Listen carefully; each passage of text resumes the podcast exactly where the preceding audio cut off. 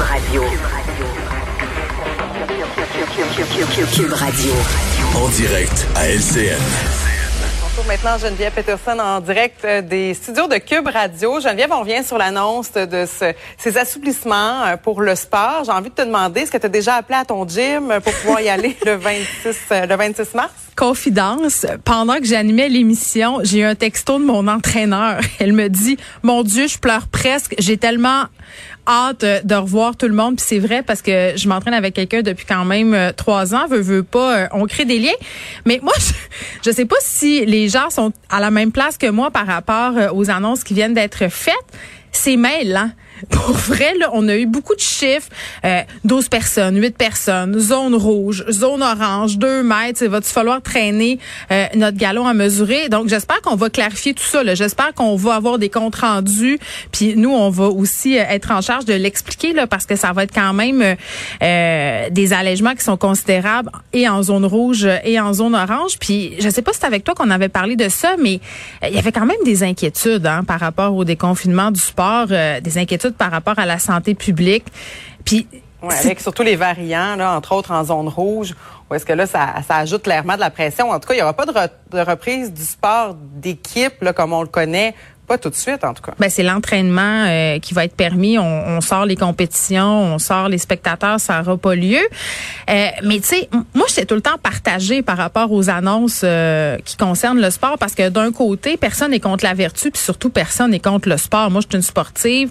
Euh, J'essaie que mes enfants fassent du sport le plus possible. Puis clairement, je les ai observés chez nous à la maison, là, les effets de rien faire, de plus faire partie d'une équipe. Ma fille est dans une équipe de sport compétitive au niveau de son école.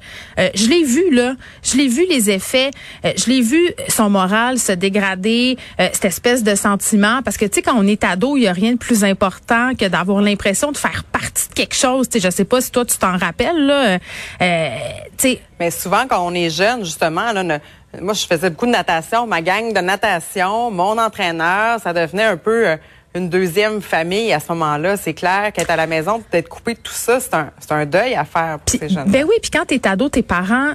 Puis j'aime ça que tu dises deuxième famille parce que quand t'es ado, ben souvent, puis c'est normal, ça fait partie du développement des humains.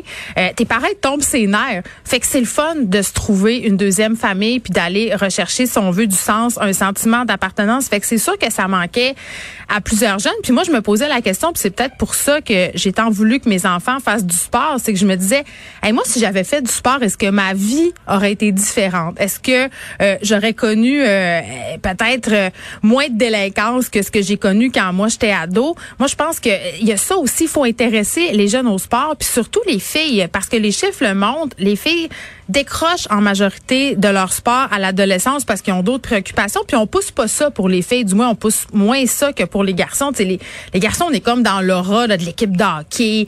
Euh, ah ouais, tu vas faire du sport, ça va être la, compétition. Les filles, on est un peu moins là-dedans. Euh, puis je trouve que le sport c'est bon pour, tu sais, tu développes de la discipline, tu développes toutes sortes de choses au- autour du sport. Puis tantôt je parlais avec une prof d'éduc qui disait tu sais, on, on voit souvent les cours d'éducation physique puis le sport comme étant quelque chose d'un peu superflu, c'est un luxe, mais en même temps, ça nous apprend toutes sortes de choses sur les rapports Ouais. sociaux, sur nous-mêmes, sur ça comment fait gérer. tellement de bien au Ben oui. moral, Ben oui. comme un exécutoire, surtout présentement. Ben, comme un exutoire, bien sûr, parce que moi, je disais, j'ai vu les effets sur mes enfants, je les ai vus sur moi aussi, là. C'est bien beau s'entraîner dans son sol. Moi, je me suis commandé des poids à 32 dollars la livre, là. Avant la pandémie, c'était bien moins cher. J'ai un vélo de spinning, je suis super privilégiée, je peux faire du sport chez nous.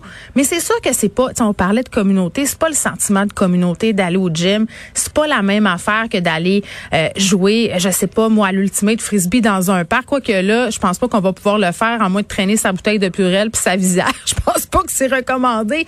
Mais une chose est sûre, c'est une très bonne nouvelle. Puis moi, aujourd'hui, vraiment, je choisis de voir le verre à moitié plein. J'ai beaucoup chialé sur, OK, qu'est-ce que ça va être si on fait la reprise du sport? Est-ce qu'il va y avoir des conséquences? Mais je pense qu'on est capable de gérer ça. Et merci beaucoup, Geneviève. En tout cas, tu auras peut-être une ado soulagée hein, de pouvoir revoir là, tranquillement. En tout cas, je sais que tu es en zone rouge, je veux pas te narguer. Moi, je suis en zone orange. Plus facile Jalousie. de notre côté. Ben oui, eh, c'est sûr qu'elle va être contente. Merci, bon week-end.